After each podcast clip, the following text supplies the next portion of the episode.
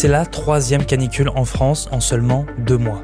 On attend 35-39 degrés dans certains départements. Ça a des conséquences sur notre santé. Alors, quels effets ont ces vagues de chaleur à répétition sur notre corps? On pose la question à Camilla Giudice, journaliste à BFM TV. Le corps, il va essayer de faire baisser sa température et ça, il va le faire notamment en transpirant.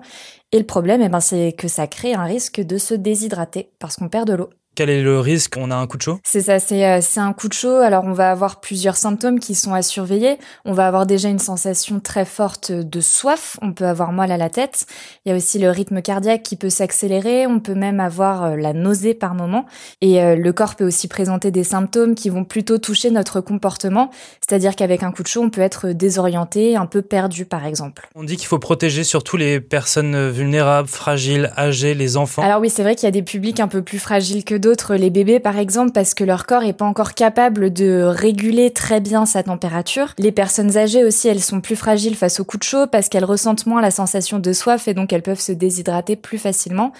Mais euh, il faut pas se faire euh, de fausses idées. Tout le monde peut souffrir d'un coup de chaud, qu'on soit jeune, en parfaite santé. Il faut quand même faire très attention. Qu'est-ce qu'il faut faire si on est victime d'un coup de chaud, quand on sent que là on a des vertiges, on a de la nausée Alors si on est euh, victime euh, d'un coup de chaud, voilà, qu'on ressent ces symptômes, le mieux à faire c'est d'appeler le SAMU pour avoir un avis médical. Mais pour éviter d'en arriver là, eh bien le mieux c'est quand même de rester le plus au frais possible, éviter de sortir euh, de chez soi par exemple ou du bureau entre midi et 16 heures qui sont les heures les plus chaudes. Il faut aussi éviter de s'exposer en plein soleil par exemple. Et euh, le meilleur réflexe, la chose à faire, c'est vraiment boire beaucoup, éviter l'alcool qui déshydrate et n'hydrate pas, et plutôt privilégier les boissons chaudes. Alors ça semble un peu contre-intuitif comme ça, mais en fait si on boit une boisson froide, notre corps va essayer de la réchauffer une fois qu'on l'a ingérée, du coup ça va générer de la chaleur, et c'est bien sûr euh, pas l'effet qu'on recherche. Là on a l'impression que ça ne s'arrête jamais, trois canicules en deux mois.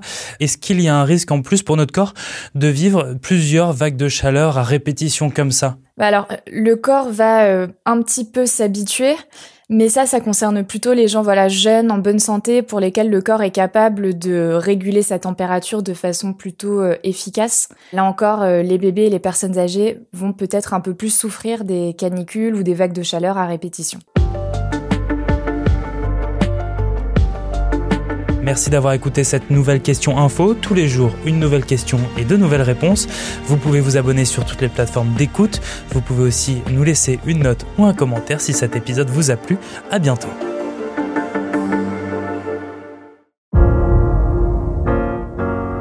Vous avez aimé écouter la question info?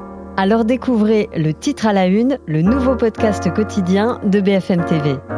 Les grands récits de l'actualité, des témoignages intimes c'est tous les soirs sur vos plateformes préférées.